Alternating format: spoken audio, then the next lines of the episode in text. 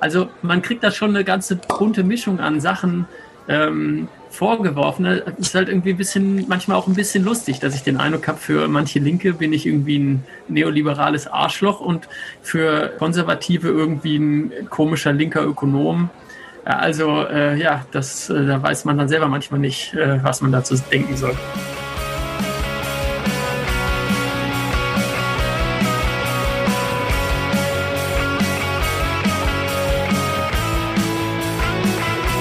Ja, herzlich willkommen in der Wirtschaft, äh, Oliver und Julia. Schön, dass ihr da seid. Äh, mit was stoßen wir denn heute an? Ich habe Tee. Ich habe auch einen Tee. Ja, ich habe leider nur Wasser. Es ist halt zu früh, um äh, richtig in die Wirtschaft zu starten heute. Äh, aber dann trotzdem Prost miteinander. Ja, zum, zum Wohle. Ja, auch an euch alle herzlich willkommen zu unserer 19. Folge in der Wirtschaft wo wir mit euch die Vielfalt der Wirtschaftswissenschaften kennenlernen möchten. Dafür sprechen wir mit Expertinnen aus verschiedenen Teildisziplinen der VWL über ihre Forschung bzw. Arbeit und auch über aktuelle und gesellschaftlich relevante Themen. In unserer heutigen Folge ist Oliver Richters bei uns zu Gast und am Mikro sind für euch heute Julia und Martin. Hi Oliver, schön, dass du da bist. Ja, danke für eure Einladung. Mm, für alle, die dich noch nicht kennen, äh, als kurze Vorstellung, du bist studierter Physiker und hast an der Karl von Ossietzky Universität in Oldenburg zu ökonomischen Nicht-Gleichgewichtsmodellen promoviert. Außerdem forschst du zu physikalischen Rahmenbedingungen des Wirtschaftens und Wachstumszwängen. Wir freuen uns sehr, dich heute hier in der Wirtschaft begrüßen zu dürfen und wollen mit dir über die Unterschiede zwischen der, den Wissenschaften Physik und Wirtschaft reden, über Wachstumszwänge und über dein Buch, was im letzten Jahr erschienen ist, mit dem Titel Marktwirtschaft reparieren. Ähm, als erstes wird uns interessieren, wie es dich als Physiker in die Wirtschaftswissenschaften gezogen hat und äh, was für dich diesen äh, Disziplinenwechsel ausgelöst hat. Ja, das hatte zwei Gründe. Zum einen habe ich in der Physik nicht so recht meinen Platz gefunden, also das, äh, woran ich Lust hat, gehabt hätte, nach, der, nach dem Master dann auch weiterzuarbeiten. Und ähm, zum anderen hat mich eigentlich seit der Finanzkrise interessiert, was in der Volkswirtschaftslehre schiefläuft. Also wie es sein kann, dass da offensichtlich Modelle verwendet werden, in denen Krisen nicht vorkommen können. Und in denen eigentlich das Koordinationsproblem, wie man eben so viele ähm, Entscheidungen von ja, vielen Individuen und Unternehmen, äh, wie die zusammen irgendwie ein gutes Ergebnis bringen, wo das eigentlich immer als perfekt funktionierend vorausgesetzt wird. Und dann habe ich äh, 2015 ähm, oder 14 ein Seminar Physik trifft Volkswirtschaftslehre organisiert in Oldenburg. Und mhm. ähm, einfach, weil ich dachte, es, die müssen mal miteinander reden, diese Disziplin. Ähm, und ähm, unter anderem ja auch deswegen, weil die Volkswirtschaftslehre ja Anfang des 20. Jahrhunderts durch oder Ende des 19. Jahrhunderts durchaus von der Physik inspiriert war. Da hat man ja bestimmte Methoden aus der Physik übernommen. Mhm. Und mich hat eigentlich interessiert, warum man das nur so beschränkt gemacht hat, sage ich mal. Ja? Also warum man sich auf Gleichgewichte konzentriert oder beschränkt hat, während ja eigentlich die Physik ähm, immer auch eine Nicht-Gleichgewichtsdynamik kennt. Und dann war die Idee meiner Promotion, wie lassen sich diese Ideen der Nicht-Gleichgewichtsdynamik in ähnlicher Weise, wie man es Anfang des 20. Jahrhunderts mit der Statik, den Gleichgewichten gemacht hat, auf die VWL übertragen. Würdest du dann sagen, dass das so ein Vorteil ist, den du äh, als Physiker mitbringst äh, in die VWL? Also, dass du nicht nur diesen einen Teil der äh, Modelle kennst, sondern auch den anderen? Oder was würdest du sagen, ist der größte Vorteil? Ja, mit Sicherheit habe ich einen anderen Blick darauf, wie man Modelle macht. Also, ich meine, das lernt man natürlich als äh, in, in der Physik, äh, macht man ja auch ständig irgendwelche Modelle für irgendwas. Ähm, und zum anderen war sicherlich ein Vorteil, dass mich einfach, oder eine, die, eine, eine Möglichkeit entstand dadurch, dass ich mich einfach relativ breit für die verschiedenen volkswirtschaftlichen Theorien interessiert habe. Also dass ich eben bei den Post-Keynesianern reingeschnuppert habe und bei den ökologischen Ökonomen und natürlich auch ähm, bei der Umweltökonomik und, ähm, und den einfach gemerkt habe, okay, vielleicht lässt sich da ähm, mit dem dann vielleicht mathematischen ähm, Kenntnissen, die man hat, einen Modellrahmen bauen, in dem man eben diese verschiedenen ökonomischen Schulen integrieren kann. Und das war eigentlich das, was ähm, ja der Kern äh, oder ein Teil meiner Promotion dann eigentlich war. Gibt es auch äh, Nachteile für dich, dass du quasi aus einer anderen Disziplin ursprünglich kommst? Na, ich bin halt recht spezialisiert in der VWL, würde ich sagen. Also ich habe halt konzeptionelle Modelle gemacht, also zumindest den, den, Teil, der jetzt die Modelle anging in meiner, in meiner Promotion. Ich habe aber eigentlich nicht keine Grundkenntnisse in Ökonometrie oder in verschiedenen anderen Dingen. Ich hatte anfangs auch gedacht, ein großer Nachteil wird sein, dass ich äh, nicht viel weiß über die Geschichte des ökonomischen Denkens oder die Wirtschaftsgeschichte und habe da dann aber eigentlich festgestellt, dass, dass die meisten Volkswirte auch nicht gelernt haben im Studium. Also ähm, an der Stelle äh, nehmen sich die Volkswirte vielleicht die, äh, die Chancen, Sachen besser zu können als Physiker. Auch die, Ko die Kooperation oder die, der Austausch mit anderen Sozialwissenschaften scheint mir äh, in der VWL nicht so begehrt, nicht so geübt und äh, so zu sein. Ähm, und mich also hat eben auch interessiert, was sind äh, Gerechtigkeitstheorien, was sagen denn die Soziologen oder die Philosophen dazu? Also ich bin da irgendwie nicht festgelegt darauf, dass ich jetzt nur reine VWL machen will. Mhm. Du hast ja schon gesagt, dass quasi mehr Erkenntnisse aus der Physik oder Methoden aus der Physik auch auf die Ökonomik übertragbar werden. Hm, wie funktioniert das denn? Denn die Wissenschaften an sich unterscheiden sich ja doch recht deutlich. Äh, absolut. Also klar, es ist eine ganz andere Frage, ob man sich mit einem sozialen System beschäftigt und das anschauen will oder eben ein, eins, das durch irgendwelche festen physikalischen Gesetze bestimmt ist. Also es gibt eben so Dinge wie Energieerhaltung oder Impulserhaltung oder sowas in der Physik eben Naturgesetze sind, von denen man äh, davon ausgeht, dass sie eben immer wirken und wir sehr gute Erfahrungen mit diesen Annahmen gemacht haben. Die gibt es natürlich in der VWL in dem Maße nicht. Mhm. Das, was ich eigentlich versucht habe zu übertragen, ist die Idee der Dynamik unter Zwangsbedingungen. Das klingt jetzt erstmal ein bisschen sperrig, aber also Dynamik ist, denke ich, klar, das ist irgendwie die zeitliche Entwicklung eines Systems und Zwangsbedingungen ähm, ist ein Konzept aus der Physik. Wenn man zum Beispiel eine Kugel hat, die in so einem Rohr läuft, dann ist eben eine sogenannte Zwangsbedingung, dass diese Kugel immer in dem Rohr bleiben muss.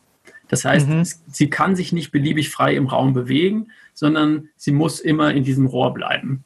Und in der Ökonomik gibt es eben auch solche, solche Zwangsbedingungen, wenn man so will. Ja, also beispielsweise sowas wie eine Budgetbeschränkung ist eigentlich nichts anderes.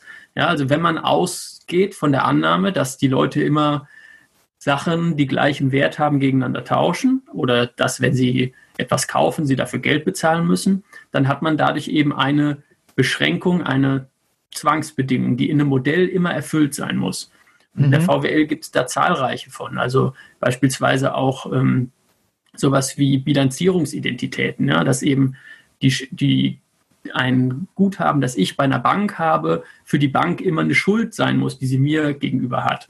Also dass eben da bestimmte volkswirtschaftliche Identitäten immer erfüllt sein müssen, während das Modell sich entwickelt.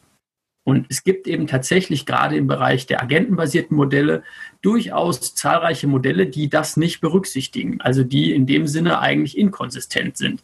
Und ähm, da war eben mein, meine, oder ähm, für mich wichtig, dass meine Modelle immer diese Konsistenz erfüllen.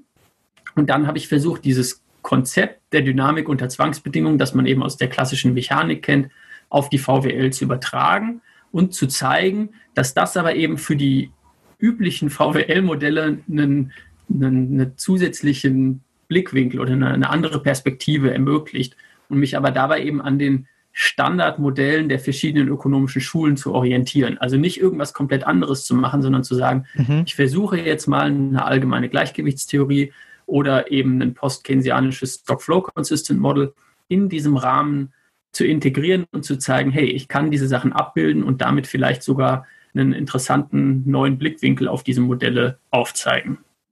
Jetzt gibt es das ja auch relativ häufig, dass physikalische Methoden, also du hast ja vorhin das auch schon angesprochen, äh, in der VWL oder was heißt häufig immer wieder ähm, in der VWL benutzt werden, was ja auch als äh, Econophysics äh, bezeichnet wird. Ähm, würdest du dich selber auch so bezeichnen oder dem Forschungsfeld zuordnen oder ist das noch was ganz anderes? Na, die Econophysics ist eigentlich eine etwas spezielle ähm, Strömung weil die, also die verwenden eben häufig Methoden aus der, äh, aus der statistischen Physik, wo dann eben sozusagen Vielteilchensysteme äh, modelliert werden oder dann eben Systeme aus beliebig vielen oder sehr vielen ähm, ökonomischen Agenten. Das Problem aus meiner Sicht mit der Econophysik ist an vielen Fällen, dass sie überhaupt nicht wahrnimmt, was die VWL macht. Okay. Das heißt, das sind Physiker, die häufig Physik-Lehrstühle haben und die machen dann eben, nehmen ein Modell für Waldbrände, ja, wo jeder Baum seinen Nachbarbaum anzündet und es dann sozusagen wachsende Waldbrände gibt und benennen dann den, äh, die Bäume um in Börsenhändler und äh, Waldbrand in ähm, Börsencrash und dann gucken sie an, wie sich gegenseitig die Agenten anstecken mit irgendwie äh, ähm, dem Börsencrash. Und das hat aber aus meiner Sicht weder mit der Realität was zu tun, noch gibt es irgendeinen Bezug zu den, zu den ökonomischen Theorien. Also es ist ja nicht so, als ob in der VWL niemand agentenbasierte Modelle machen würde.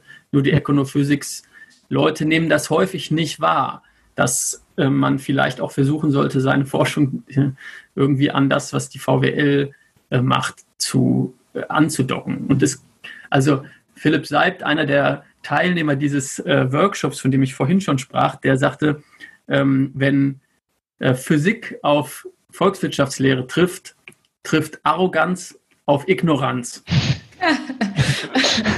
Und diese Arroganz. Wer ist wer?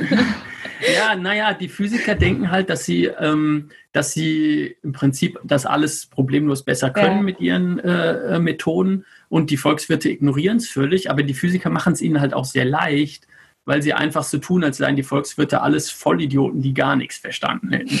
Und, ähm, und dann aber eben häufig, zum Beispiel, was ich vorhin ansprach, machen die Physiker dann eben inkonsistente Modelle, wo halt schon einfache volkswirtschaftliche Identitäten nicht erfüllt sind. Und dann mhm. wundert es mich auch nicht, dass die Volkswirte denken, was ist denn das für ein Quatsch? Okay. Ich warte, warte kurz, ich finde es ein bisschen lustig, weil das äh, teilweise eine ähnliche Kritik ist, die ja teilweise auch an den äh, WirtschaftswissenschaftlerInnen ge geübt wird, dass sie ihre wirtschaftswissenschaftlichen Methoden auf andere Sozialwissenschaften übertragen, ohne deren äh, ähm, Literatur etc. oder Forschungserkenntnisse mit zu berücksichtigen. Und jetzt sagst du was Ähnliches über die äh, PhysikerInnen, wie sie mit ja. der VWL umgehen. Ja, der Unterschied ist, dass es bei den Physikern halt häufig niemand interessiert. Also die machen dann ja. zwar irgendwelche sozialen Modelle, aber das hat halt jetzt keine politischen Auswirkungen oder okay. so. Ähm, und in dem Sinne sind sie da einfach vielleicht nicht so erfolgreich, wie die, wie die VWL das eben äh, ja doch auch gewesen ist, äh, ähm, dann eben bestimmte Diskurse dann auch damit zu dominieren. Ja, jetzt äh, haben wir ja gerade schon gesagt, dass es da irgendwie einen gewissen Gegensatz auch geben könnte mm, oder Unterschiede zwischen den beiden Disziplinen. Trotzdem ist es so, dass manche Ökonominnen und Ökonomen äh, ihre ähm, Disziplin eher in den Naturwissenschaften als in den Sozialwissenschaften verorten. Mm, teilst du diese Ansicht oder ähm, überwiegend dich, also würdest du das eher ablehnen? Also ich halte das für groben Blödsinn, ehrlich gesagt. Okay, ja. Also ähm, VWL ist eine Sozialwissenschaft und sie ist auch immer, da stecken auch immer Werturteile dahinter, hinter jedem Modell, äh, hinter jeder Annahme. Ähm, und man sollte nicht so tun, als ob das nicht so wäre. Und ich finde das eigentlich eine bedauerliche äh, Geschichte, dass das so getan wird, weil man sich damit die Möglichkeit nimmt, auch mit den Soziologen und den Philosophen und so weiter in einen konstruktiven Dialog zu kommen. Mhm. Ähm, und äh, also die, Natürlich gibt es, man kann sicherlich auch in bestimmten Bereichen wie Ökonometrie oder so, kann man bestimmte ähm, Dinge, also kann man bestimmte Verfahren anwenden, die man auch in den Naturwissenschaften anwenden würde. Aber das ändert jetzt noch nichts, nicht den grundsätzlichen Anspruch der Disziplin aus meiner Sicht. Ja, Würdest du sagen, dass es auch eine Gefahr ist, wenn man ähm, also physikalische Methoden auf die VWL anwendet? Also wir haben ja gerade schon, oder du meintest ja schon, dass es da Unterschiede gibt. Aber jetzt bei den, ähm, du hattest das Beispiel mit der Kugel genannt, äh, wenn man da jetzt außer Acht lässt, dass sich die Kugel vielleicht auch verändert oder dass die Kugel sich mit anderen äh, Kugeln interagiert und äh, kann man das dann überhaupt machen? Oder gibt es da Gefahren? Also die Gefahr ist immer, dass man ein Modell macht, was halt nicht sinnvoll ist. Ja, also dass eben bestimmte wichtige Aspekte äh, nicht berücksichtigt werden. Ja, und das Problem äh, hat man aber, denke ich, immer, wenn man Modelle mhm. konzipiert. Ähm, Und das hat auch die Standard-VWL äh, mit Sicherheit, weil sie eben gelernt hat, dass man bestimmte Aspekte eben schlecht in die Modelle mit äh, einnehmen kann. Also wie du eben sagst, die direkte Interaktion von, äh, von einzelnen Akteuren untereinander hat halt in einem allgemeinen Gleichgewichtsmodell nicht so recht Platz. Ja, da gibt es bestimmte Bedingungen, die eben an die Nutzenfunktionen beispielsweise gestellt werden müssen, damit das Ganze überhaupt funktioniert. Da wird es eindeutige Gleichgewichte gibt beispielsweise. Und damit weiß man, dass man eben bestimmte Aspekte gar nicht mit reinnehmen kann, um, wenn man das Modell retten will. Von daher die Gefahr äh, äh sehe ich auf jeden Fall. Aber deswegen war es halt, also das ist auch ein Grund, warum ich gesagt habe, ich will in die, ich will auch an einem VWL-Lehrstuhl promovieren und nicht irgendwie an der Physik. Ähm, und ich will versuchen, diese Ideen eben auf die VWL-Theorien zu beziehen und zu sagen, okay, also beispielsweise ähm, ähm, was bei mir in dem, in dem Modellrahmen ein wichtiger Parameter ist, ist immer wirtschaftliche Macht. Mhm. Und das ist eben was, was man sehr schön zeigen kann, dass zum Beispiel, wenn man eben unter bestimmten, unter bestimmten Annahmen ähm, das Modell zu einem Gleichgewicht konvergiert, dann werden diese in dem Gleichgewicht, diese Machtparameter ähm, verschwinden. Also die haben keine Bedeutung mehr. Ähm, das heißt, da kann man im Prinzip das, was, was Eugen Böhm-Barwerk damals gesagt hat, schon vor gut 100 Jahren, ähm, diese Frage, was dominiert eigentlich Macht oder ökonomisches Gesetz, da kann man eben zeigen, okay, wenn man hin zum Gleichgewicht konvergiert ist, dann fallen diese Machtparameter in dem Fall weg. Aber sie sind halt zum Beispiel für den Weg zum Gleichgewicht sind sie halt relevant.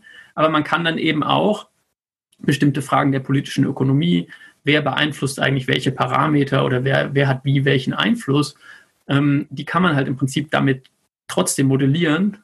Ähm, und von daher äh, bieten die, bietet dieser Modellrahmen sehr viel Freiheit dem Modellierer ähm, oder der Modelliererin, die Dinge mit aufzugreifen und reinzubauen, die er für wichtig erachtet oder sieht. Hm, also du siehst quasi die physikalischen Kenntnisse und Theorien als Ergänzung innerhalb des ökonomischen äh, Frameworks. Na, ich habe eben dann, einen, eine, ich sag mal, eher ein mathematisches Konzept eigentlich übernommen. Mhm. Ähm, ich will nicht sagen, dass ich sozusagen, also der, die Physiker haben ja meistens so die, oder da könnte man immer so ein bisschen spotten, sie haben gezeigt, wie ein Gesellschaftssystem funktioniert, aber nur wenn die Menschen äh, kugelförmig sind und sich im Vakuum befinden. Ähm, ja, das ist sozusagen die Gefahr. Und ähm, ich habe eher eine, eine, mathematische Methode äh, übernommen, die man dann innerhalb der VWL mit Leben füllen kann. Mhm. Und die es aber eben ermöglicht, ähm, bestimmte Aspekte, die offenbar in der VWL für relevant gehalten werden, ähm, zu formalisieren. Also wie beispielsweise Macht, aber auch sowas wie, was ist eine Marktkraft? Mhm. Ja, das ist ein Begriff, der wird gerne verwendet. Die, die Ökonomen benutzen ja auch sehr gerne physikalische Metaphern, wenn sie äh, argumentieren, von irgendwelchen Friktionen, ja, also irgendwelchen Reibungstermen oder eben Kräfte. Ähm, das sind ja an, oder auch letzten Endes auch äh, das Gleichgewicht. Das sind Metaphern, die man aus der Physik übernommen hat. Und ich habe versucht, die sozusagen ein bisschen mehr mit Leben zu füllen, ohne dass ich äh, oder und sie dabei aber auch ähm, trotzdem eben in der, in der VWL irgendwie ihr, ihnen darin einen Sinn zu geben. Mhm. Ähm, vielleicht noch als letzte Frage zu dem Blog. Äh, unter unserem Tweet, in dem wir die heutige Folge angekündigt haben, äh, kam die Reaktion, äh, Economics is not a science, ähm, sondern vielmehr eine politische Agenda. Äh, was meinst du zu solchen, ich sage jetzt mal, Vorwürfen an die ökonomische Disziplin? Also ich finde es ein bisschen platt. ja. ich, würde, ich würde sagen, es gibt, es gibt das. Ja, es gibt äh, bestimmte ähm, bestimmte Aspekte werden aus der VWL oder wurden auch aus der VWL, wurden da nicht betrachtet oder wurden, werden, ja, wie beispielsweise dieses Thema Ungleichheit, was jetzt in den letzten Jahren wieder einen riesen Boom bekommen hat, aber über viele Jahrzehnte irgendwie nicht so eine große Rolle gespielt hat.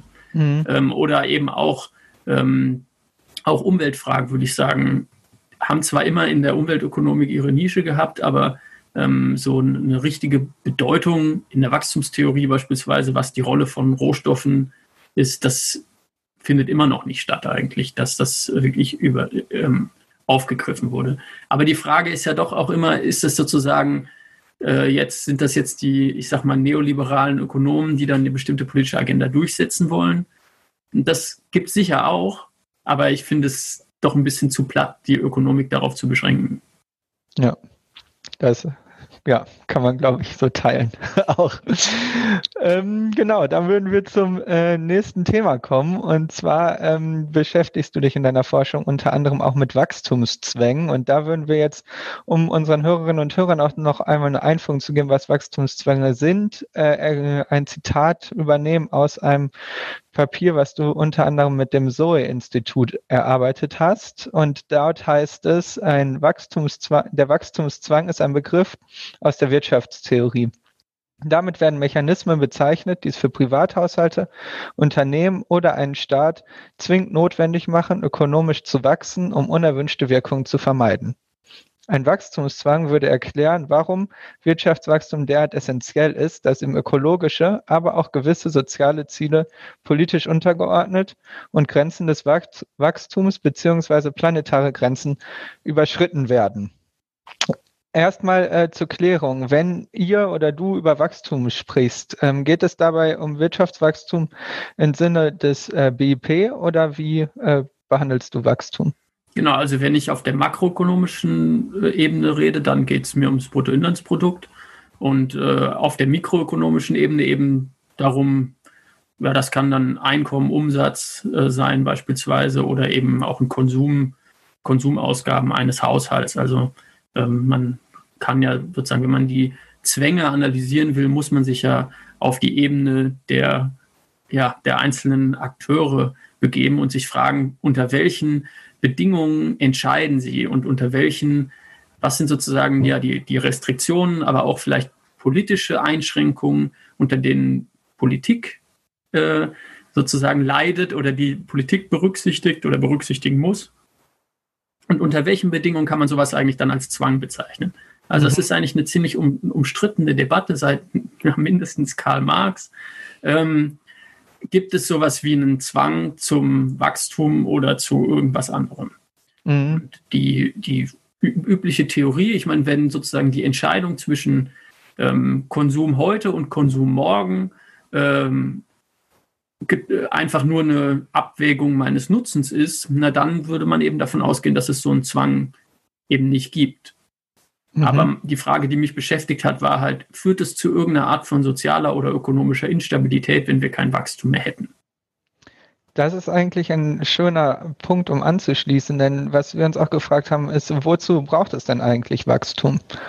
Also was ist der, der, der Nutzen, den Wachstum hervorbringt?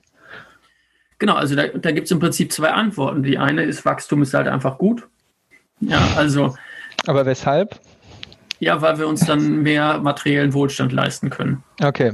Also das ist sozusagen der, der, der, der repräsentative Agent in einem, in normalen äh, DSGE oder ähm, Real Business Cycle Modell oder in der Wachstumstheorie, der hat halt einfach, je mehr Konsum der hat, desto besser geht es dem. Ja? Äh, alle anderen Sachen unverändert. Und von daher kann man sagen, okay, Wachstum ist halt einfach ja, eine Entscheidung, ähm, weil die Leute halt immer mehr haben wollen. Mhm. Und die andere äh, These ist, ähm, wenn wir kein Wachstum haben, bricht alles durch, äh, zusammen. Das ist so die Politiker-These dazu. Ähm, ohne Wachstum keine Arbeitsplätze, ohne Wachstum keine, ja, haben wir nichts mehr. So, im, also ich, ich glaube, Wolfgang Clement äh, ähm, hat, äh, hat das so formuliert, dass er sagte, ohne Wachstum fällt, ist, die Wirtschaft ist wie ein Fahrrad, ohne Wachstum fällt sie um. Was natürlich ein bisschen absurd ist, weil niemand würde beim Fahrradfahren sagen, ich muss immer schneller fahren, sonst falle ich um. Ja. Mhm. Also mal wieder ein gutes Beispiel, wo eine ja. völlig unsinnige Metapher verwendet wurde, aber sie hat offenbar in ihrer Wirkung, also man hat sich zumindest irgendeine Wirkung davon versprochen. Was würdest du sagen? Also was äh, sind letztendlich äh, Mechanismen, für die, also die für ähm, Wachstumszwänge verantwortlich sind? Also welche Mechanismen sind dafür verantwortlich? Ähm, na, aus meiner Sicht ist eine Kombination von verschiedenen Dingen. Also zunächst mal, aus meiner Sicht kann eine Marktwirtschaft ohne Wachstum zunächst mal funktionieren. Also es gibt keinen völlig inhärenten Grund, warum eine, eine Marktwirtschaft bei Wachstum zusammenbricht. Ähm, und das war aber auch eine der, also es gab die These, dass das Geldsystem dafür verantwortlich sei, ähm, dass Wachstum notwendig ist durch Zinsen oder Kreditgeld und so. Und das war eine der Sachen, die Andreas Simoneit, mein Kollege, und ich erstmal versucht haben zu widerlegen und glauben widerlegt zu haben. Ähm, also erstmal primär kann es ohne Wachstum funktionieren, aber es gibt immer eine Kombination aus, aus ähm, drei Dingen. Das eine ist ähm, quasi Produktivitätssteigerung, ne, technischer Fortschritt, wie die Ökonomen sagen würden. Mhm. Ähm, das heißt, ähm, dass immer die Sorge besteht, dass Menschen ihre Arbeitsplätze verlieren. Also wegautomatisiert werden letzten Endes, wie das jetzt den Buchhaltern passiert oder bei den Busfahrern denkt man immer oder die Lokführer vielleicht in 80 Jahren oder so. Ähm, der zweite Punkt, der, da, der dazu wichtig ist, ist eine soziale Norm. Und das ist die, ähm, das Leistungsprinzip. Das heißt, ähm, ja, Leistung soll sich lohnen oder halt wenn du ein Einkommen haben willst, das jetzt über einem, ich sag mal, irgendwie ähm, Mindestmaß an Existenzminimum liegt, dann musst du dafür was tun. Ja, das ist eine soziale Norm, die sehr stark ist und die auch äh, quer durchs deutsche Parteienspektrum beispielsweise geteilt wird. Also auch die Linken sagen, Leistung soll sich lohnen. Ähm, Gibt es ein interessant, sehr interessantes Papier vom DIW, das das zeigt, dass die Unterschiede zwischen den Parteien, was das angeht, sehr gering sind. Ähm, und ähm, und die Kombination aus diesem, aus dieser technischen Entwicklung und diesem Leistungsprinzip sorgt dafür, dass Politik eigentlich verzweifelt dafür sorgen muss oder ver verzweifelt zu sorgen versucht, die Leute in Lohn und Brot zu halten. Mhm. Ähm, und das ist aus meiner Sicht der, das, was sozusagen auf politischer Ebene ähm, ein Zwang zum Wachstum ist und der halt hervorgerufen wird durch ähm, die die, die Zwänge auf der unternehmerischen Ebene, bestimmte Technologien mitzumachen, also bestimmte äh, eben nicht frei entscheiden zu können, ob man jetzt bestimmte Produktivitätssteigerungen macht oder nicht. Wo, wieso können Sie das nicht frei entscheiden? Naja, du kannst dir überlegen, wie das jetzt einem, nehmen wir mal ein ganz drastisches Beispiel, einem Landwirt gehen würde, der sein Heu mit der Sense mäht würde. Mhm ähm, der könnte so motiviert und engagiert und so weiter sein, wie er wollte. Es würde ihm nicht gelingen, ein Einkommen zu erzielen, von dem er leben kann. Mhm. Das heißt, es ist eine existenzielle Bedrohung, ähm, die, äh, ähm, die, wenn er sein, wenn er sozusagen das, die Existenz seines Unternehmens nicht aufs Spiel setzen will, dann muss er bestimmte Technologien einsetzen. Und damit er sich diese Technologien leisten kann und die sich lohnen, muss er quasi in seinem Betrieb wachsen. Genau, also das Ganze funktioniert dann äh, eben häufig nur, indem man dann tatsächlich äh, äh, expandiert. Aber auf jeden Fall sorgt es irgendwie für Produktivitätssteigerungen. Mhm. Und das sorgt dann eben für das soziale Dilemma. Wie kriegen wir die Leute sozusagen wieder, ähm, wieder in Lohn und Brot? Und das ist eigentlich die Idee des, des Wachstumszwangs, ist halt, oder ist versucht zu begründen, warum wir systematisch immer versuchen, unsere sozialen Probleme durch Expansion zu lösen. Ja, also mhm. guckt man nach Berlin, da sind irgendwie äh, bezahlbare Wohnungen knapp ähm, und alle Parteien sagen bauen, bauen, bauen. Der Streitpunkt ist, wer soll es machen, der Staat oder der Markt?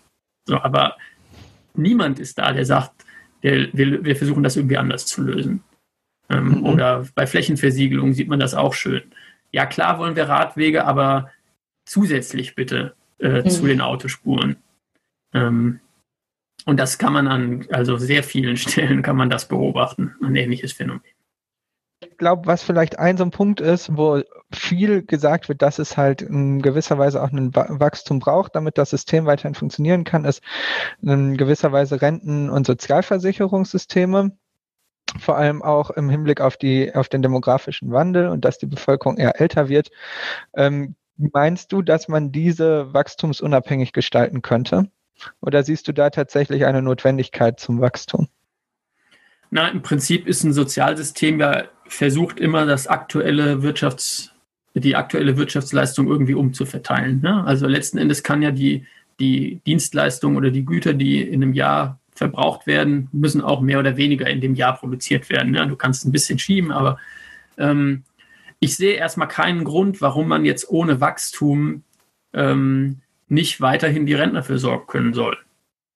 Klar ist nur, es wird ohne Wachstum eben keine immer weiter steigenden Renten beispielsweise geben. Mhm. Oder letzten Endes auch keine immer weiter steigenden realen Löhne. Also das ist klar, ohne Wachstum kannst du natürlich nicht alles beliebig steigern. Ja. Und ich sehe darin eben sicherlich ein, ein politisches Problem. Ähm, wie würde man das dann eben den Rentnern klar machen, dass es halt äh, nicht, äh, nicht mehr gibt? Mhm. Aber ähm, also prinzipiell können diese Sozialsysteme auch ohne Wachstum funktionieren. Okay. Wie lassen sich äh, generell diese Wachstumszwänge, die, äh, die du angesprochen hast, überwinden, deiner Meinung nach? Na, aus meiner Sicht lässt es sich eben nur überwinden, wenn man das soziale Problem löst. Ja, also man versucht ja sozusagen ein Gerechtigkeitsproblem oder ein existenzielles Problem, dass Menschen nicht genug Einkommen haben, durch Wachstum zu lösen. Und man muss eben dieses soziale Problem lösen. Das heißt, letzten Endes muss man versuchen, Gerechtigkeit herzustellen. Und ähm, was das genau bedeutet, äh, darum, also da haben wir eben auch äh, länger drüber nachgedacht. Ja, was bedeutet eigentlich Gerechtigkeit? Weil es einfach ein äh, kompliziertes ähm, Konzept ist in dem Sinne, dass es eben verschiedene Aspekte berücksichtigen muss. Ja? Also es gibt eben verschiedene Gerechtigkeitsprinzipien wie äh, Gleichheit, wie äh, Bedürftigkeit, wie eben Leistung oder Verdienst. Und ein, ähm, ein vernünftiges Gesellschaftssystem versucht, diese drei Aspekte irgendwie miteinander in Einklang zu bringen. Also muss aus meiner Sicht das auch versuchen. Ein, ein Wirtschaftssystem, das nur Leistung honorieren würde, das und irgendwie sozusagen die, die, die, die, die Kinder, die Armen und die, die Kranken hinten runterfallen lassen würde, oder auch andere Leute, die aus welchem Grund auch immer gerade kein eigenes Einkommen äh, sich verdienen, sozusagen am Markt, das wäre aus meiner Sicht totalitär. Und genauso wäre es aber auch, wenn man sagen würde, man macht eben alles auf der Basis von Gleichheit. Das heißt, es mhm. muss aus meiner Sicht diese Abwägung geben. Und wenn man die Leute fragt, also tatsächlich gibt es da ja Untersuchungen zu, ähm, dann empfinden das auch die meisten Leute so. Also sagen, es braucht irgendwie diese Kombination ähm, von insbesondere Leistung und, und äh, so einem Sozialprinzip, was das eben ergänzt. Ähm, und äh, aus meiner Sicht ist das zentrale Problem, das zentrale Gerechtigkeitsproblem in unserer jetzigen ähm, in unserer jetzigen Wirtschaftsordnung sind aber, was wir leistungslose Einkommen nennen. Das heißt, dass man eben, ähm, dass eben Einkommen erzielt werden, denen keine unmittelbare Gegenleistung ähm, entgegensteht. Also beispielsweise ähm, beim Thema Boden ist das sehr äh, deutlich zu sehen. Also was sorgt für den Wert von Boden? Ähm, das sind, also es gibt ja diesen alten Immobilienmaklerspruch über die drei wichtigsten Eigenschaften einer Immobilie. Ähm, Lage, Lage und Lage. Und Lage heißt aber nichts anderes als, das sind Leistungen, Investitionen, mhm. Anwesenheit anderer Menschen, des Staates, der da beispielsweise einen, einen ÖPNV aufgebaut hat oder, ähm, oder Straßen und eine Feuerwehr und eine Schule und eine Uni. Und diese Leistungen anderer Menschen werden aber von den Bodeneigentümern halt auf private Rechnung verkauft. Mhm. Das heißt, da fällt halt mhm. Kosten und Nutzen auseinander. Da werden Einkommen leistungslos erzielt. Die Ökonomen nennen das Rente, was im Deutschen irgendwie ein bisschen blöder Begriff ist, weil mhm. man das immer mit der Pension und so vermischt. Aber ähm, ähm, und diese Renten sind aus meiner Sicht das Gerechtigkeitsproblem, das zentrale Gerechtigkeitsproblem. Mhm. Ähm, noch einmal, du meintest eben ja, dass oft die soziale Frage dazu führt, dass man, also man versucht, die sozialen Probleme oder Wünsche durch Wachstum zu lösen und eben auch äh, aufgrund des technischen Fortschritts, dass dadurch Arbeitsplätze verloren gehen. Mh, mm, da, deshalb versucht man quasi weiter zu wachsen, damit die Menschen mehr Arbeit haben. Wäre nicht eine Lösung, dass man durch Arbeitszeitreduktion äh, es schaffen kann, dass die Menschen eben nicht so viel arbeiten müssen und man deshalb auch nicht so viel wachsen muss? Also grundsätzlich kann ich die Gewerkschaften nur herzlich einladen, das zu fordern. ähm, es gibt da noch einen anderen Aspekt, warum das nicht so eine zentrale Rolle tatsächlich in, meinen, in meiner Argumentation hat. Ähm, und das ist die ökologische Seite des technischen Fortschritts. Mhm. Ähm, der technische Fortschritt in der VWL ist ja häufig so ein bisschen ähm, immateriell. Es sind immer irgendwie Ideen, Innovationen oder also eigentlich irgendwas, was sich beliebig steigern lässt. Ja, das ist so ein bisschen, den Menschen ist noch immer was eingefallen mhm. und, und deshalb ist das halt unbegrenzt. Und ich sage mal, ich spotte mal und wächst exponentiell. Mhm. Ähm, tatsächlich ist aber, sind eben viele produktivitätssteigernde Innovationen eben, haben zwar die Arbeitsproduktivität gesteigert, aber letzten Endes sind nur unter dem Einsatz, unter dem massiven Einsatz von natürlichen Rohstoffen, von Material. Ja, ein mhm. Traktor ist nicht irgendwie produktiver und billiger, weil irgendwie dann Ingenieur eine gute Idee hatte, sondern es hat jede Menge Stahl, jede Menge Diesel, ähm, der da zum Einsatz kommt, um eben die eigentliche Arbeit zu verrichten. Ja, mhm. Das sehen wir letzten Endes auch im, im, Transportwesen von Flugzeugen über Autos, über LKWs. Ähm, wir sehen es aber auch bei den Rechenzentren. Ja, wenn man sich mal anschaut, äh, beispielsweise diese Computer, die gegen Schach Großmeister gewinnen oder bei Go, diesem Spiel, in der Lage sind, Menschen zu schlagen, haben äh, Energieverbräuche von, äh, von hunderten Kilowatt. Ähm, das Gehirn kommt mit irgendwie 20 Watt aus. Mhm. Ähm, also es ist irgendwie ein Faktor über 1000. Ähm, und wir ersetzen halt immer wieder menschliche Arbeitskraft durch letzten Endes Material- und Energieeinsatz. Mhm. Und da haben wir eben aber das ökologische Problem. Ähm, ja, also äh, die, die Rohstoffextraktion wächst inzwischen wieder schneller als das Welt- ähm, oder Sozialprodukt. Also es gibt kein grünes Wachstum in keiner Weise weltweit, sondern also ähm, einen sehr deprimierenden Bericht eigentlich vom äh, International Resource Panel, vom Umweltprogramm der Vereinten Nationen, die sagen, es gibt ein Recoupling. Ja, es mhm. wächst, der Rohstoffverbrauch mhm. wächst schneller als das BIP. Und ähm, das liegt aus meiner Sicht eben genau daran. So, jetzt wissen wir aber, wir müssen diesen Rohstoffverbrauch eigentlich reduzieren, weil der eben mit massivem Einfluss auf Biodiversität, auf Wasserbelastung, aber auch Treibhausgase verbunden ist. Ähm, und äh, das Zeug eben häufig dann irgendwo als Plastik oder als, äh, als äh, Stickstoff oder äh, äh, eben CO2 am Ende in der Umwelt landet. Mhm. Und ähm, die Frage, die ich noch nicht so richtig beantworten kann, aber wo ich mir, wo ich ein bisschen skeptisch bin, ist, wenn wir das ernst mal nehmen und den Rohstoffverbrauch so reduzieren, wie es ökologisch notwendig ist, wie viel dieser technischen Entwicklung bewegt sich dann noch in diese Richtung? Da würden ja massiv die Anreize verschoben. Mhm. Nicht mehr in Richtung Arbeitsproduktivität, sondern in Richtung Rohstoffproduktivität zu optimieren. Mhm. Inwiefern können wir uns sozusagen dieses Niveau an technischem Fortschritt dann überhaupt noch ökologisch leisten? Mhm. Und da bin ich relativ skeptisch, ähm, dass das äh, möglich ist. Aber ich meine, das ist eine der großen Streitfragen ähm, der Wachstumstheorie, die ähm, ja, die aber weit, also oft auch irgendwie so ein bisschen ignoriert wird, weil mhm. eben Rohstoffe häufig in der Wachstumstheorie überhaupt gar keine Rolle spielen. Die, die kommen gar nicht vor. Ja. Okay. Ähm, genau, dann wäre es das für den Themenblock bis dahin. Und wir würden zu unserer äh, Fragentrommel beziehungsweise mittlerweile Blitzfragerunde kommen. Ähm, genau, das Prinzip ist, dass du dich äh, schnell entscheiden sollst, intuitiv und ohne groß darüber nachzudenken. Wir äh, haben entweder oder Fragen die wir dir stellen werden. Äh, einige dieser Fragen sind so gestellt, dass sie für unterschiedliche Menschen unterschiedliche Bedeutung haben können. Und äh, du hast einen Joker. Du darfst also einmal eine Frage überspringen. Schön, dass ihr also aus, aus gutem Grund äh, diese Zweideutigkeit einführt, äh, oder? Weil ich meine, in den Sozialwissenschaften ist die meiste Verwirrung ja Begriffsverwirrung. Ne? Ja. ja, genau.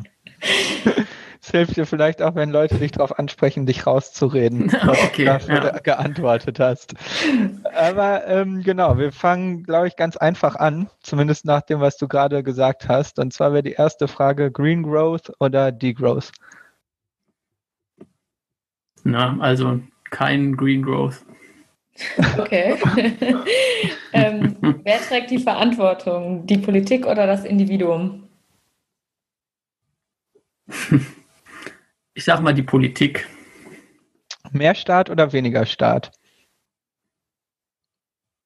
Anderer Staat. Okay. Keynes oder Hayek? Keynes. Mindestlohn hoch oder runter? Eher hoch.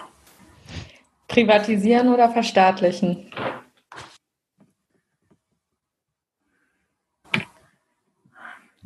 Die Fragen sind so allgemein. Intuitiv. ja, intuitiv. Äh, ich äh, glaube, beides ist irgendwie so allgemein nicht die richtige Antwort. Okay, dann zählen wir das mal als Joker. Na okay, dann nehmen wir das als Joker. Okay, mehr Subvention oder weniger? Na, weniger. Qualitativ oder quantitativ? Qualitativ. Er oder Starter? Bitte? Er oder Starter? Kann ich beides nicht. Sehr gut. Aber er ist mir sympathischer. Okay. Aus, Okay. Ich soll ja aus dem Bauch antworten. Also er, ganz klar er. Top. Bedingungsloses Grundeinkommen, ja oder nein? Als ökologisches Grundeinkommen ja. Äh, Frauenquote, ja oder nein? Kommt drauf an, wo. Okay. Äh, technischer Fortschritt oder Suffizienz? Technische Entwicklung, technischer Fortschritt, ja. Ja, ich sag mal technischer Fortschritt. Ich soll es ja nicht über, übermäßig äh, überdenken hier. Okay. Angebot oder Nachfrage?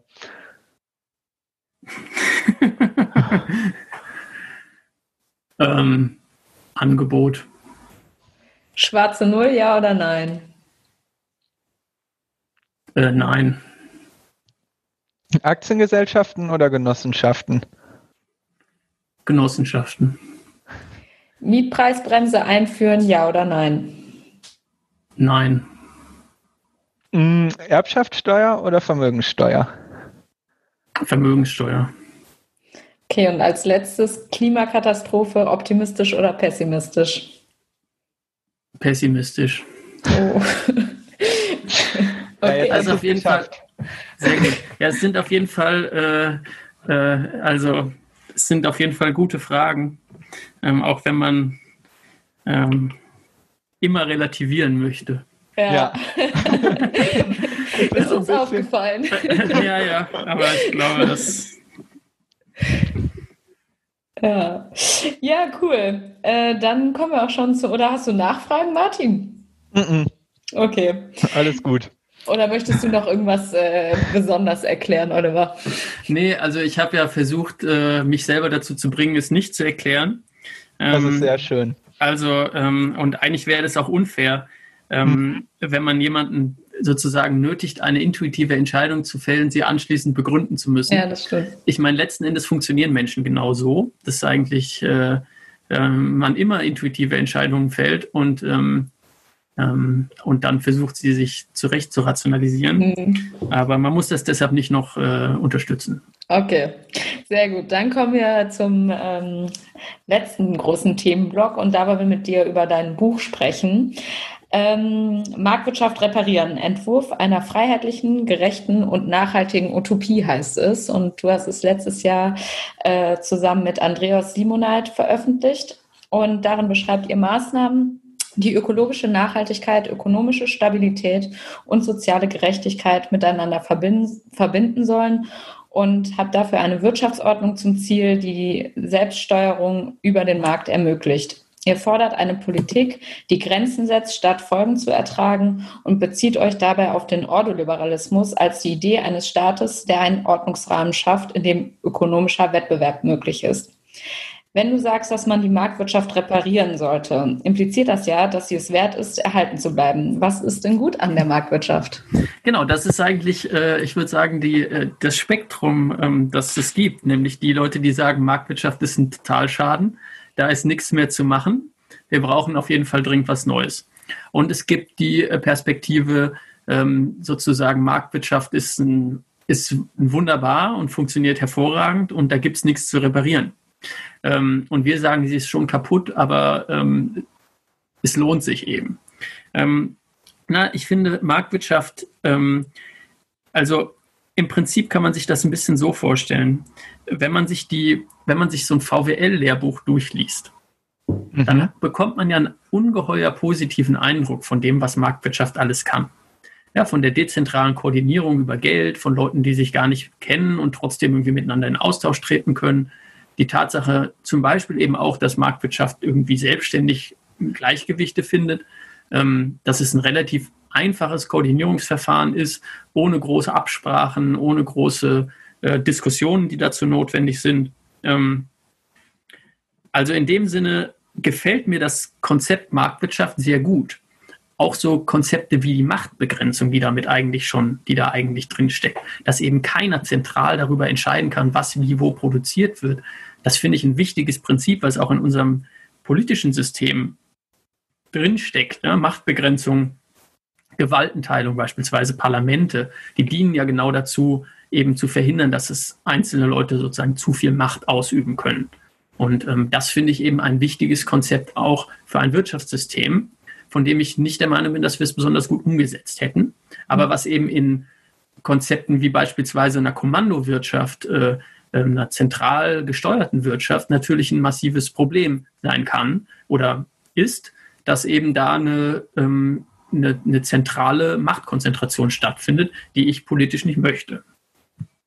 Also im Prinzip versuchen wir so ein bisschen herauszufinden in dem oder darzustellen in dem Buch, was ähm, auch also das Ziel hat, weitgehend allgemeinverständlich zu sein. Also ähm, ähm, ist ein bisschen für meine Mitbewohner und Eltern geschrieben, ähm, äh, um, weil ich denke, dass da eben sehr viele Missverständnisse äh, auch, äh, auch gibt wie kommt man sozusagen dieser sozialen Utopie des VWL-Lehrbuchs tatsächlich näher? Ja, mhm. Wie kann man die sozialen Probleme lösen, ohne eben diese positiven Eigenschaften, die Marktwirtschaft eben auch hat, gleich über Bord werfen zu müssen? Wenn Aber hat sie die denn oder hat sie die nur theoretisch? Naja, also ich muss sagen, wenn ich äh, in einen durchschnittlichen Supermarkt gehe und sehe, ähm, zu was für günstigen Preisen man alles Mögliche kaufen kann, also was das angeht, finde ich es absolut bemerkenswert. Oder die Tatsache, dass wir eben in der Welt oder jetzt in Europa irgendwie viele hundert Millionen Menschen haben, die in der Lage sind, ähm, derart komplexe Produkte herzustellen und so miteinander zu kooperieren, finde ich das absolut beeindruckend, auch in der Realität. Nur man darf natürlich die sozialen Probleme, ähm, also eben eine, die auseinandergehende Schere zwischen Arm und Reich oder selbst wenn also auf jeden Fall einer aus meiner Sicht zu großen Ungleichheit und Ungerechtigkeit und natürlich auch die ökologischen Probleme, ähm, aber eben auch die Dominanz der Wirtschaft an vielen Stellen über unsere politischen Entscheidungsprozesse. Das darf man natürlich nicht wegwischen, sondern das sind eben Probleme, die es anzugehen gilt. Und das versuchen wir in dem Buch mal darzustellen. Meinst du denn, dass es jemals der Fall war, dass äh, ein marktwirtschaftliches System war in der, in der Lage war, eben diese Probleme ähm, zu lösen? Oder wäre das was absolut Neues, wenn man das schaffen würde, Marktwirtschaft mit einem sozialen und ökologisch einwandfreien Umfeld zu vereinen? Also ich glaube nicht, dass wir das je gehabt haben. Okay. Also deshalb nennen wir es ja auch, äh, äh, deshalb schreiben wir ja auch Utopie, ich meine, das ist mhm. die, die mhm. bisschen vielleicht absurde Kombination aus einem, einem doch sozusagen etwas rustikalen Titel, ja. Marktwirtschaft reparieren und dann schreiben sie was von Utopie. Ähm, also es geht darum, äh, eben, es, es geht uns um die, ich sag mal, die realistischste aller unrealistischen Utopien. Mhm. Also die okay. Frage, ich, ihr habt mich vorhin gefragt, bin ich pessimistisch, was den Klimawandel angeht? Ja, ich bin sehr pessimistisch, dass wir das hinbekommen. Da weil da müssen wir kooperieren, da müssen wir politisch Kooperation hinbekommen, ähm, dass wir das hinbekommen. Ich bin da nicht besonders optimistisch. Die Frage, auch, auch die sozialen, die soziale Frage, weiß ich nicht, ob wir das hinbekommen, ähm, äh, mehr Gerechtigkeit wiederzubekommen. Und zwar substanziell, jetzt nicht nur, deshalb habe ich da vorhin so ein bisschen äh, überlegt, ja, den, ist jetzt den Mindestlohn erhöhen, löst das jetzt das soziale Problem? Ich glaube, nein. Mhm. Ähm, selbst wenn es das vielleicht ein bisschen lindert. Ähm, deshalb, also, was war die Frage? Na, wir haben, ähm, wir haben das, äh, wir haben das eben äh, ja, noch nie gehabt und deswegen ist es auch, denke ich, eine Herausforderung, dorthin zu kommen. Aber ich halte es halt für realistischer als jetzt die Neuschöpfung der Ökonomie. Ich meine, das ist das, mhm. was ja sonst häufig gefordert wird. Wir mhm. brauchen ein komplett neues Wirtschaftssystem. Wir müssen alles neu machen.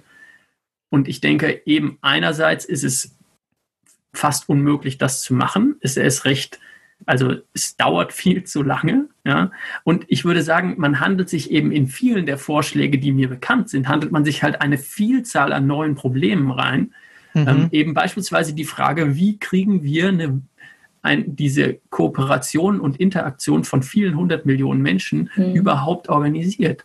Das lässt sich im kleinen Maßstab mit 100 Leuten, 150, 200, ja, das lässt sich da vielleicht machen, aber im großen Stil, ich sehe es einfach nicht, wie das anders funktionieren soll. Und ich glaube eben, Marktwirtschaft kann das auch. Das ist irgendwie auch genial an dieser dezentralen Koordination über Geld. Und ähm, nur eben, man muss die Schattenseiten sehen und was dagegen tun. Ihr macht in eurem Buch ja äh, vier Themenbereiche aus, äh, die an der derzeitigen Marktwirtschaft problematisch sind. Und äh, das sind erstens das Kreditgeldsystem, zweitens den Ressourcenverbrauch und den Wachstumszwang, drittens Grundeigentum, nicht Grundeinkommen, sowie viertens Kapitalakkumulation und wirtschaftliche Macht.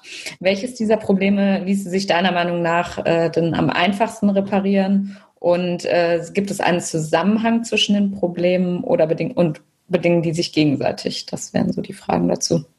Na, im Prinzip hängt das natürlich alles irgendwie miteinander zusammen. Ähm, also gegen Also soll ich jetzt, ich glaube, man müsste, wenn dann vielleicht ein bisschen erklären, was ich damit mache oder worum es mir geht, oder? Ja, gerne. Genau. Also mit dem Boden, das habe ich vielleicht schon vorhin genannt, ähm, deshalb fange ich damit mal an. Ähm, also das ist einfach dieses Problem, dass diese Bodenrenten, also leistungslose Einkommen der Bodeneigentümer, ähm, erzielt werden. Ähm, und sozusagen der Unterschied, die eben den Unterschied ausmachen zwischen einem Einfamilienhaus ähm, mit kleinem Gartengrundstück in Berlin-Charlottenburg und einem Einfamilienhaus, also demselben Einfamilienhaus äh, oder dem gleichen in, mit, demselben, mit, dem, mit dem gleichen Grundstück in der Eifel. Ja, das ist einfach äh, ähm, der Unterschied äh, eben an, in der Lage, die, der, die da relevant ist. Und das sind eben die Investitionen anderer Menschen. Das heißt, Kosten, wer die Kosten trägt und wer den Nutzen hat, fällt an der Stelle auseinander. Mhm. Und äh, das Ziel ist, das da wieder in Einklang zu bringen. Und das einfachste und auch schon uralte ähm, äh, Mittel, das äh, dazu vorgeschlagen wurde, ist eben eine Bodenwertbesteuerung. Also, dass man eben auf den für ein bestimmtes, für einen Wert des Grundstücks, das mit einem Hebesatz, also einem Steuersatz letzten Endes äh, multipliziert wird und man das eben als Grundsteuer bezahlt. Und da gab es in den letzten Jahren in Deutschland sogar eine relativ große Diskussion darum, ähm, was auf was die Grundsteuer erhoben werden soll. Ähm, weil bislang war das immer so eine Mischung aus äh, Grundstück und Gebäude. Und mhm. das meine ich das zentrale Problem, aber eben das Grundstück. Und es war interessant, dass das eins der Bereiche war, wo sie, ähm, das IW, also das Institut der deutschen Wirtschaft in, in Köln, was ja von den Arbeitgeberverbänden finanziert wird, und das IMK, also das Institut für Makroökonomie und Konjunkturforschung, das von den Gewerkschaften finanziert wird, sich an der Stelle mal einig waren. Das äh, erlebt man mhm. sonst insgesamt selten.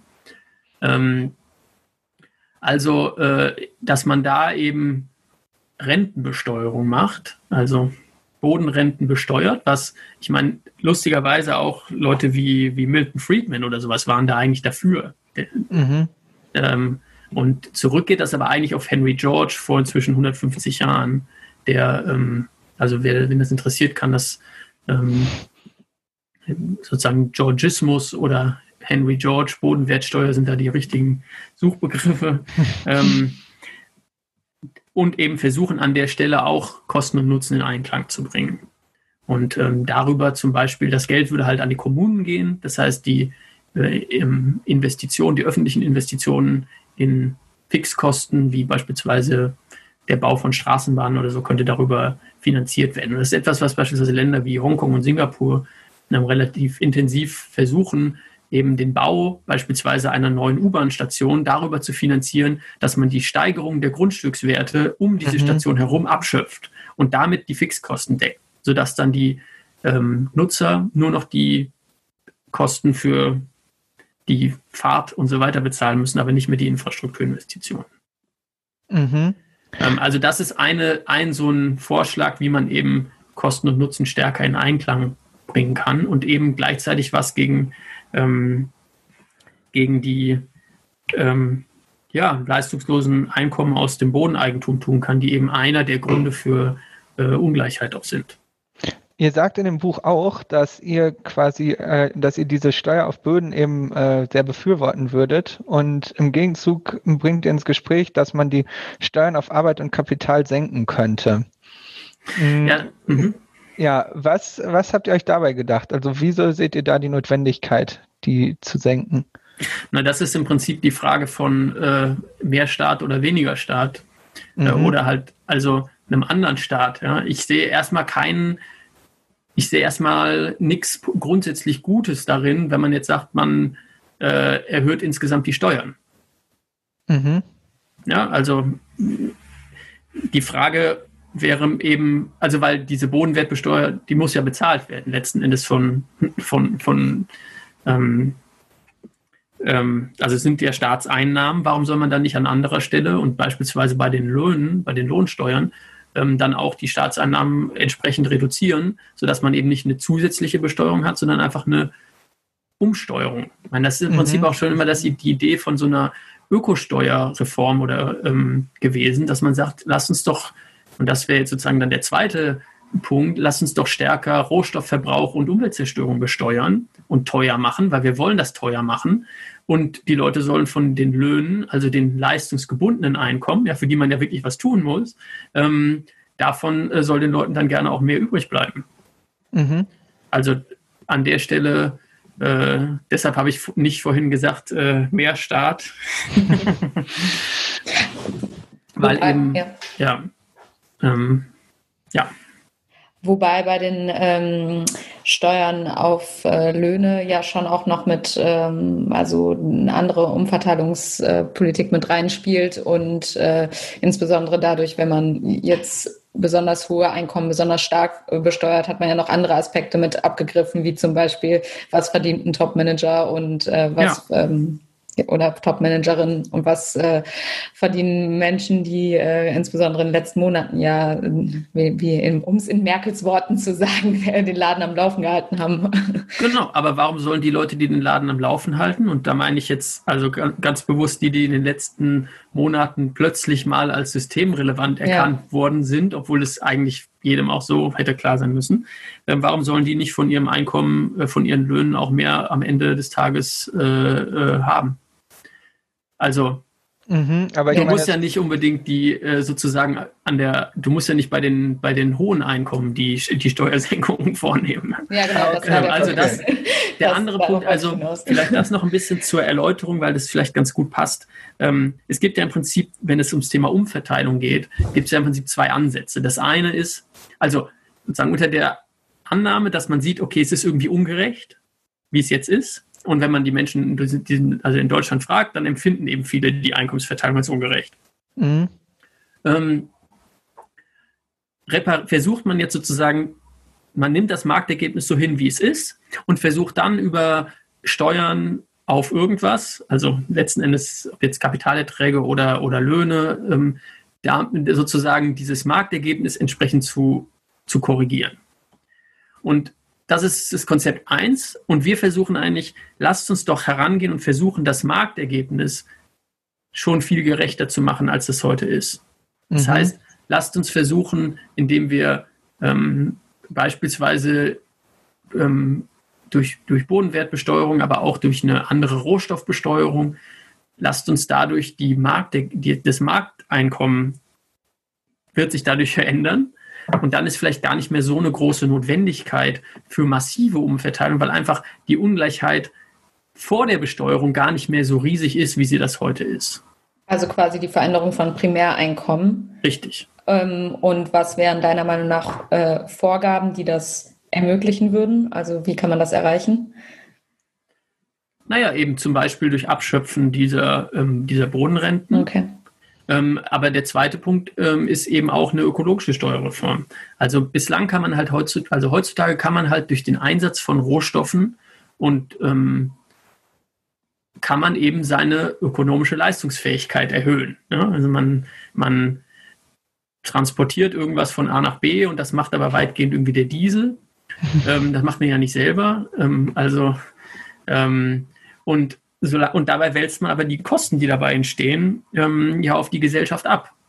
Das heißt, man erhöht wieder seine eigene Leistungsfähigkeit durch die Nutzung und den, das Verbrennen dann in dem Fall von, von natürlichen Rohstoffen auf Kosten der Allgemeinheit. Und wenn man das eben versuchen würde, stärker wieder in Einklang zu bringen, das heißt auch da wer den Nutzen von etwas hat, muss halt eben auch die Kosten tragen, und zwar die vollen ökologischen Kosten, ähm, dann würde aus unserer Sicht auch da die, ähm, die Einkommensverteilung nicht mehr so auseinandergehen. Also es ist kein Wunder, dass irgendwie Ingenieursberufe sehr gut bezahlt sind, ähm, weil die eben Rohstoffe als Produktionsfaktoren verfügbar machen. Ne? Die mhm. bauen halt die entsprechenden äh, Maschinen, ähm, für die man dann Rohstoffe einsetzt, Strom, Diesel und so weiter, um damit eben zu produzieren. Und ich würde sagen, die kriegen eben einen Teil dieser Rohstoffrente, äh, die bleibt eben bei denen hängen.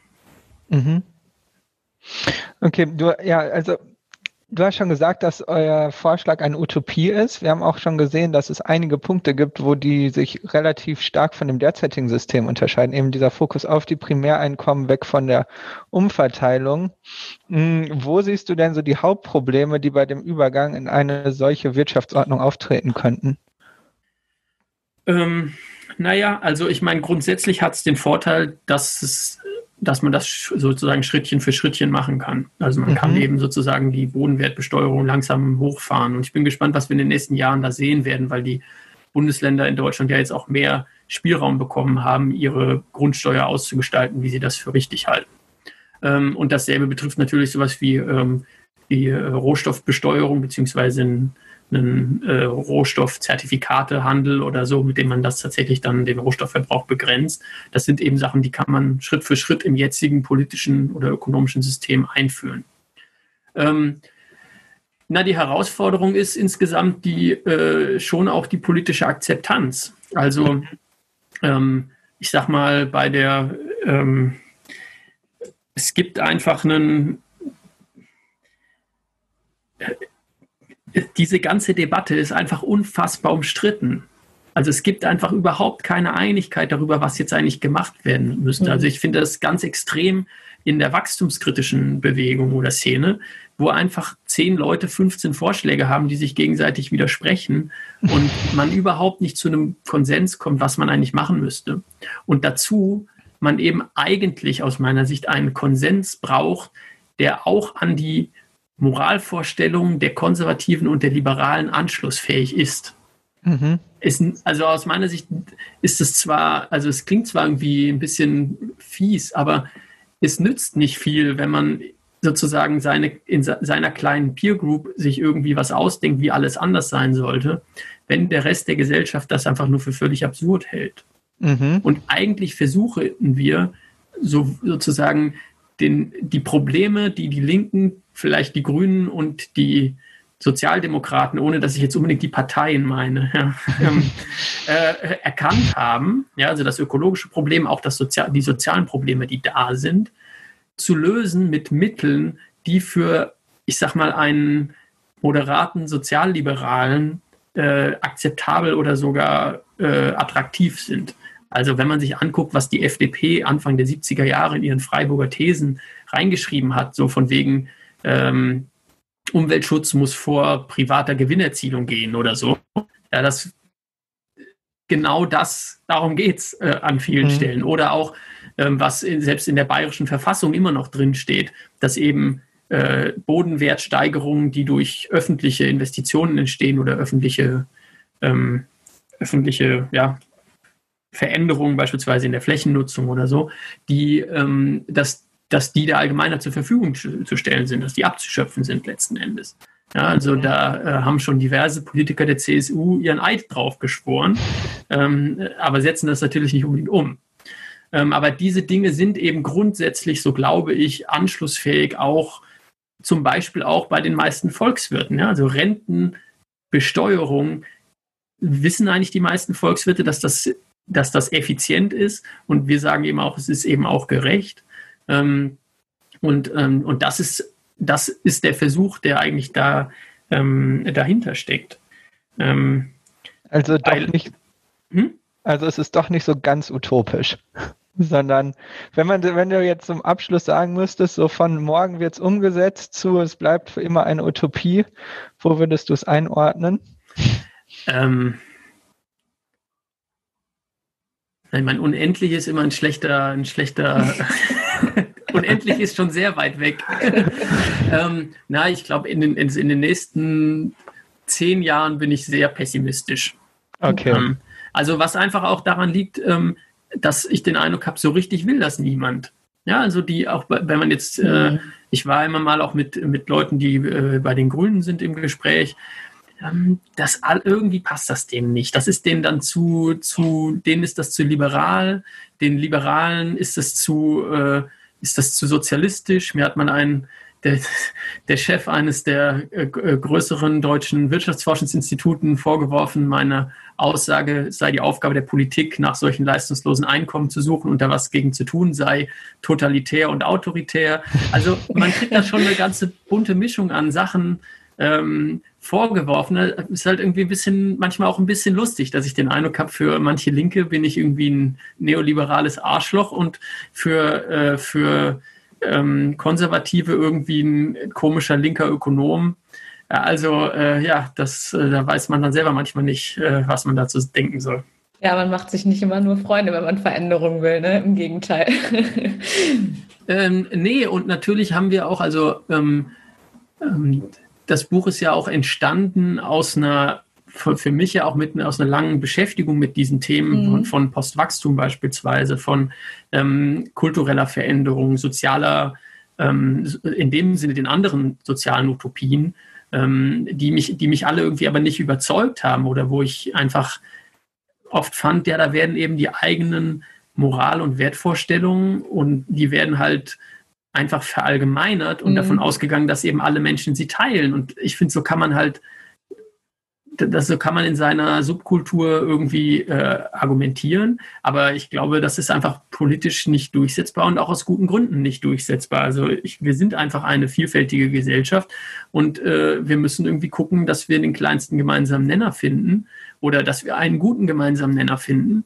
Ähm, und, äh, und das ist die aus meiner Sicht eben die Herausforderung, wenn man, äh, wenn man sozusagen eine realistische Utopie formulieren will. Ja, sehr gut. Bevor Martin hier äh, uns gleich rausschmeißt, haben wir noch eine Frage von Barbara Fritz äh, an dich. Ähm, sie war nämlich letzte Folge bei uns zu Gast und ähm, sie würde von dir gerne wissen, wie schätzt du es ein, ob und wie diese großen Umweltfragen und die Notwendigkeit, unsere Ökonomien umzusteuern, um die globale Klimakrise einzudämmen, in Übereinklang zu bringen sind mit kurzfristigen, massiven Anforderungen an die Stabilisierung der Ökonomien? Also kann man irgendwie irgendwie Umwelt und Stabilisierung übereinander bringen oder sind das zwei verschiedene Paar Schuhe? Ähm, na, es sind schon zwei verschiedene Paar Schuhe. Also in dem Sinne, dass ich nicht glaube, dass es sozusagen eine, ein Mittel gibt, mit dem man beides erreichen kann. Aber ich bin davon überzeugt, dass man vernünftige Umweltgesetzgebung machen kann und ähm, den, die CO2-Emissionen senken kann und zugleich die Ökonomie sozial stabilisieren.